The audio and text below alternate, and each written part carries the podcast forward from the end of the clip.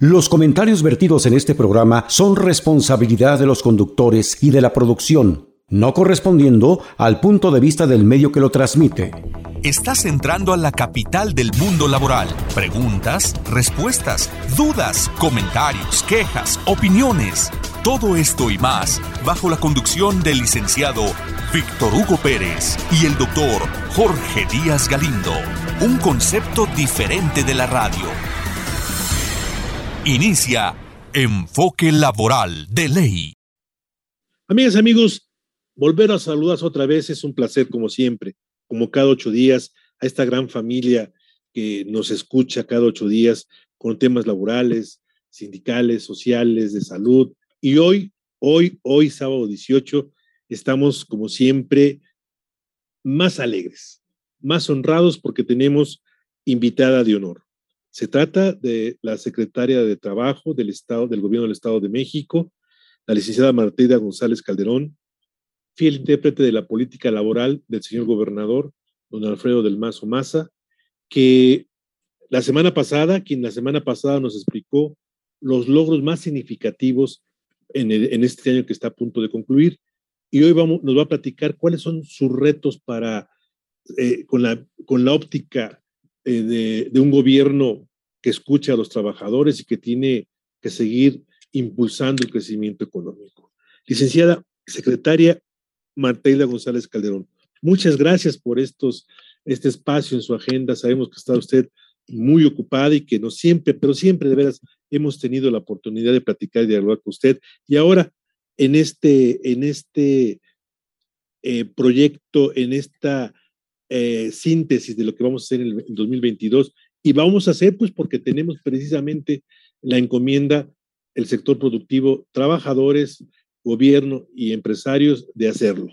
¿Cuál sería, bienvenida licenciada secretaria, y cuál sería sus puntos de vista para el 2022? Pues muchísimas gracias, doctor. Por supuesto que hay una enormes retos para el año por venir. Gracias por continuar este diálogo que también estoy muy honrada de estar nuevamente conectada con sus amables radioescuchas de enfoque laboral de ley. Pues los retos para el 2022, pues principalmente es mantener la paz laboral que ha privado en el Estado de México, producto de este entendimiento y la colaboración entre los factores de producción, de producción. Este clima pues es fundamental fundamental para el desarrollo de las actividades productivas de los mexiquenses y por supuesto es propicio para el crecimiento económico. Usted recordará que en el 2020, ya lo platicábamos hace ocho días, fuimos pioneros a nivel nacional en la implementación del nuevo sistema de justicia laboral con la creación del Centro de Conciliación y la instalación de los tribunales laborales dependientes del Poder Judicial. El seguir fortaleciendo esta institución y que paralelamente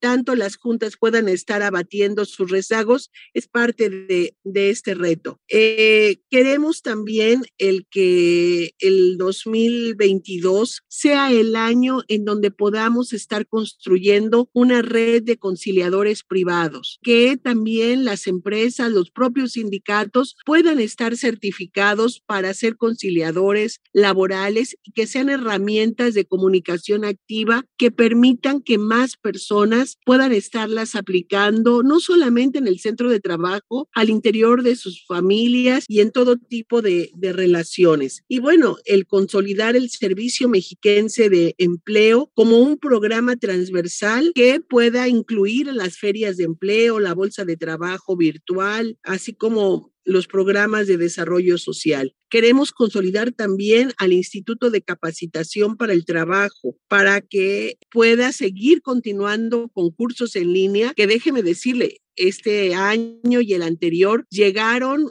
como consecuencia de una necesidad de poder seguir capacitando a los trabajadores y a las trabajadoras, pero hay cursos que ya dejamos en esa modalidad, como los cursos de inglés, como los cursos de francés, como los cursos de contabilidad, entre otros, que nos permiten pues que desde sus casas este, las personas puedan seguirse capacitando, quienes tengan esta posibilidad. Queremos que la capacitación sea estratégica y direccionada conforme a la vocación económica de las distintas regiones del Estado. En 2022, el gobernador Alfredo del Mazo estará inaugurando un centro de formación allá en el municipio de Villaguerrero, en donde usted conoce que hay una gran producción este, florícola y pues el gobernador estará impulsando. No les vamos a enseñar a los productores de flor cómo hacer arreglos, porque los hacen más bonitos, sino cómo exportar, cómo crecer, cómo ser más competitivos. Claro. Ahora bien, esto que está comentando y que es parte toral de la política laboral, el fomento del empleo, la capacitación, partes fundamentales y seguir, como decía exactamente la señora secretaria, continuando con la depuración de las juntas locales para que los, los juicios que están pendientes tengan eh, eh, la rapidez en la contundencia en la aplicación de la justicia laboral. Es excelente, eso es muy bueno. Y algo que yo quiero decirles y que me dejó también muy buen sabor de boca, que en el seno de la Comisión Consultiva Estatal de Seguridad y Salud en el Trabajo del Estado de México, que preside el señor gobernador y la señora secretaria del Trabajo, vamos a tener una serie de actividades muy importantes para fortalecer la salud de las y los trabajadores. ¿Podría usted comentarnos algo al respecto, secretaria? Porque yo estoy muy contento, de veras estoy muy satisfecho y estamos muy agradecidos con usted de que vamos a impulsar la inclusión de la la tabla de enfermedades de trabajo que ya tiene una antigüedad nada más de 51 años, ¿no? Nada más, Dios mío. Qué vergüenza. Oiga, pero déjeme, déjeme, decirle, yo creo que en este reconocimiento, pues yo se lo hago a usted porque el que haya sido tan, tan comprometido en que no se quede en el olvido estas tablas, el que nos haya hecho favor en el seno de esta comisión de eh, salud e higiene en el trabajo, el que podamos estar viendo pues cómo están expuestos tantos trabajadores y tantas trabajadoras a distintas enfermedades que por una cuestión eh, burocrática legislativa, si usted me permite no han podido ser actualizadas las tablas de enfermedades laborales. Me parece que no podemos quedar callados. Cuando usted nos los explicó, pues sinceramente dije, no, pues tenemos que aliarnos y que sean muchas las voces que se estén levantando para que el Congreso de la Unión pueda estar eh, concluyendo y por supuesto el Ejecutivo Federal, eh, la parte que le corresponde, que es la publicación, la promulgación, pues puedan estarlas concretando. Creo también que en, esta, en estos retos para el 2022, yo también ubicaría la erradicación del trabajo infantil. Es un trabajo que se ha multiplicado en los dos últimos años, precisamente más con el tema de la pandemia. ¿Cuántos niños, decíamos en el programa pasado, han tenido que salir de sus casas ante pues la, la terrible realidad de un padre o una madre sin trabajo y los niños pues salen a buscar cómo apoyar a la economía de la familia y pueden ser, por supuesto, presa de abusos, presa de trabajo forzado y, por supuesto, delitos que, pues, nosotros como autoridades tenemos que prevenir. El tema de la erradicación, el que la población pueda y sepa dónde estar denunciando, dónde hablar por teléfono para denunciar. Tenemos ya los protocolos, tenemos modelos de aprobados por la OIT precisamente para que estos municipios rurales que pudieran convertirse en expulsores de familias que salen de, de, municipios para buscar una mejor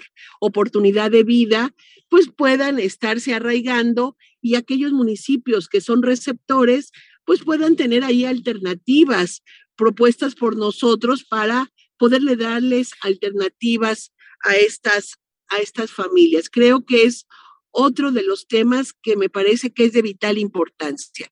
Pero permítame un tercero, que es la inclusión, la inclusión laboral. Uno de los temas que el gobernador nos ha pedido que podamos profundizar es precisamente el tema de cómo vamos a ayudar a que trabajadores que tienen algún una discapacidad o que están precisamente dentro del rango de todas estas minorías que tienen que ser no solamente respetadas, sino sobre todo qué alternativas laborales y de capacitación les podemos brindar, me parece muy importante, querido doctor. No, yo creo que lo que digo, también, amigas y amigos, déjenme decirles que estuvimos presentes en el Congreso de la Inclusión Laboral que la secretaria y la Secretaría del Trabajo convocó.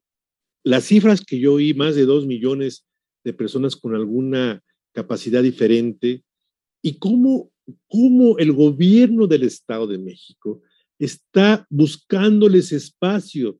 No solamente, a ver, antes lo, lo voy a decir, antes lo hacíamos así como una obra de, lo voy a decir con todo como de caridad. No, estamos explotando, lo voy a decir eh, muy respetuosamente, explotando esas capacidades, esa brillantez que tienen nuestros hermanos mexiquenses con ese tipo de capacidades diferentes. Y lo, que usted nos decía, secretaria, en el Congreso, qué buenos administradores están resultando.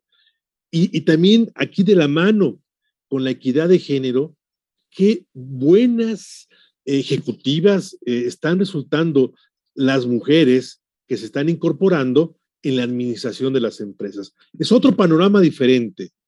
Estamos entendidos que no podemos seguir con esas ideas arcaicas, con esas costumbres que la propia sociedad, y vamos a decirlo, ¿eh? la lucha de las mujeres, la exigencia de las mujeres, y por otro lado, el hacerse cada vez más visibles las personas con capacidad diferente, le están dando un giro nuevo, giro y conjuntamente con las, eh, el cuidado del medio ambiente, etcétera, etcétera, estamos hablando de un nuevo, de un nuevo espacio en, en, y de una nueva cara, no solamente cambios estéticos, sino de fondo al proceso productivo. Y qué decir, qué decir también, qué, qué comentar sobre cómo se están dando las orientaciones a los trabajadores para ir resarciendo poco a poquito nuestra capacidad adquisitiva. ¿Qué, qué comentarios le merece respecto lo que estamos vislumbrando nosotros de este lado como sindicatos? La autoridad del gobierno, ¿qué, ¿qué opina al respecto, estimada secretaria? Yo le diré que en este Congreso de Inclusión Laboral, se lo digo con enorme eh, franqueza, este, yo aprendí muchísimo. Aprendí a que tengo que adaptar las instalaciones de la Secretaría del Trabajo y de cada una de las dependencias que dependen de la misma para personas con estas discapacidades. Eh, aprendí que eh, el que muchos de ellos, como usted bien lo dice, son mujeres y hombres que hacen su trabajo a conciencia y que hay empresas con un gran compromiso social. Le, eh, hay el, la conferencia de Nestlé, por ejemplo, que nos compartió que está contratando a personas con debilidad visual, precisamente porque las requiere para la degustación, la cata de sus cafés. Eso permite el estar aprovechando, el que se afinen otros sentidos y que las personas las sigamos valorando este, por la las capacidades que tienen y que se haga a un lado esa limitante que pudieran tener. Aprendí también, el querido doctor, que todos tenemos alguna discapacidad en mayor o menor medida y que a medida que la vida pues transcurre, nuestras discapacidades se incrementan, que tenemos todos algún cercano, algún familiar cercano con alguna discapacidad y eso nos obliga a que tenemos que normalizar la discapacidad y que esto que es, es muy, muy lógico que usted mencionaba, hemos pasado de una, de una visión hacia las personas con discapacidad, de la, el altruismo, de cómo poder ayudar, de la beneficencia pública, a un tema de derechos humanos y a un tema de que todos tenemos los, las mismas posibilidades de poder tener un trabajo digno y decente como lo marca la ley. Déjeme decirle, yo vengo ahorita de NESA y en una de mis reuniones tuve oportunidad de estar con el rector de la Universidad La Salle y le propuse que el próximo año, como uno de los, pues de los programas que vamos a tener, en la Universidad La Salle de Nesa vamos a celebrar el segundo encuentro de eh, inclusión laboral con todas estas organizaciones de la sociedad civil, donde queremos darle seguimiento a todas estas propuestas. Y usted recordará, doctor, hasta aquellas personas que están haciendo turismo para personas de las minorías, de la, con discapacidad, y que eso nos hace abrir la mente y ver que tenemos que hacer ciudades, tenemos que hacer vidas eh, y comunidades que sean posibles para todos y donde todos se sientan incluidos. Creo que, amigas y amigos, nos entusiasma, nos da una inyección de ánimo el saber que tenemos líderes. La sociedad no necesita eh, más burocracia, necesitamos líderes, líderes que encabecen las inquietudes, los anhelos. No es grilla, no es discurso, pero hoy por hoy el mundo México y el Estado de México, estamos ávidos de liderazgos sociales, auténticos, con un enfoque social eh, de beneficio hacia las mayorías. Lo que usted está diciendo es, es ese liderazgo social, licenciada, que las, los trabajadores estábamos escuchar. No solamente se van a generar más, más y mejores empleos, como lo dijo usted hace una semana, sino estamos incluyendo, por eso es esa palabra me fascina. Estamos incluyendo sectores fundamentales. Estamos hablando, decía este, mi estimada secretaria, más de dos millones de mexiquenses que se van a incorporar a actividades productivas. Bueno, no todos, obviamente, pero por algo se empieza y es, un, es algo que no se había hecho antes. Yo por eso eh, no dejaré de reconocer cualquier esfuerzo que se haga para seguir mejorando. Tenemos también el tema, lo decía muy bien la secretaria, de seguridad y salud en el trabajo, el tema de la vivienda a los trabajadores, que si bien es un ámbito federal, ya el señor gobernador está dando eh, respuesta a esa demanda para que las, viviendas que se construyan estén cerca y cada vez más cerca de las fuentes de trabajo. Creo, salvo su mejor opinión, amigas y amigos, escuchas, estimada secretaria, pinta muy bien para el 2002, para el 2022. Pinta, pero yo creo que también esa, esa pintada, lo voy a decir eh, coloquialmente, ese trabajo, usted lo dijo cuando inició en la, semana pasada el programa anterior, necesita de un trabajo de equipo. ¿A qué nos convoca usted? ¿A qué nos convoca don Alfredo del Mazo Maza a las y los trabajadores? ¿Cuál es la convocatoria que usted nos haría para el 2022? Me permito repetir, doctor, lo que le he escuchado al gobernador del Mazo. Por favor. Cerrar filas, cerrar filas por el bien de los mexiquenses, el que todos trabajemos y empujemos para el mismo lado. Creo que lo que está diciendo la espléndida relación que tiene ver esas diferencias políticas, poniendo sobre todo el bienestar y el bien de las familias, el bien común de las familias del Estado de México. Creo, creo que esa es una gran lección de civilidad política, a mí me inspira y por supuesto me hace que no tenga ningún reparo en sentarme con todas aquellas instituciones, autoridades, que de alguna manera le puedan ayudar al Estado. La reitero, la petición del gobernador, así como les respetuosa es cerremos filas y sigamos trabajando en equipo, sigamos trabajando juntos.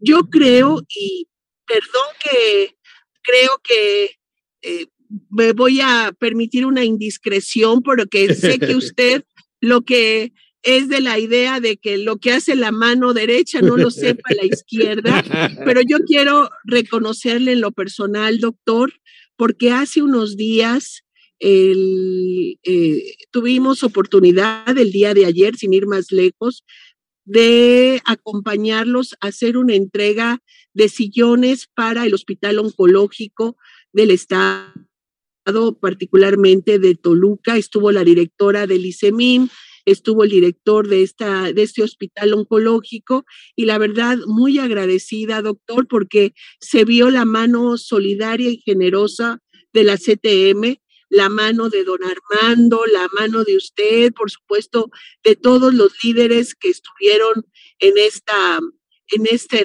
en este evento, pero sobre todo que llevaban ahí este, el, producto de su trabajo donado a familias que muchas veces tienen muchísimas necesidades que de veras mi reconocimiento, porque no nada más es de palabras ni de decir, es de trabajo y sobre todo de hechos. Muy agradecida, doctor.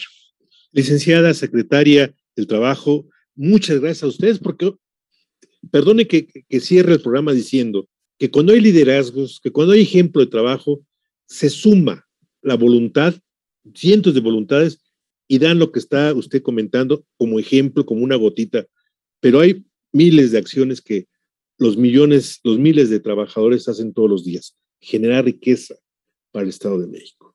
Yo quisiera en estas fechas tan significativas, hoy cerramos este espacio de, de platicar con los señores funcionarios del gobierno del Estado de México y federales.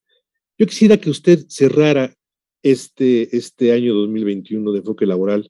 No significa que no vamos a transmitir la semana que entra, compañeros. Tenemos un programa de Navidad y de Año Nuevo.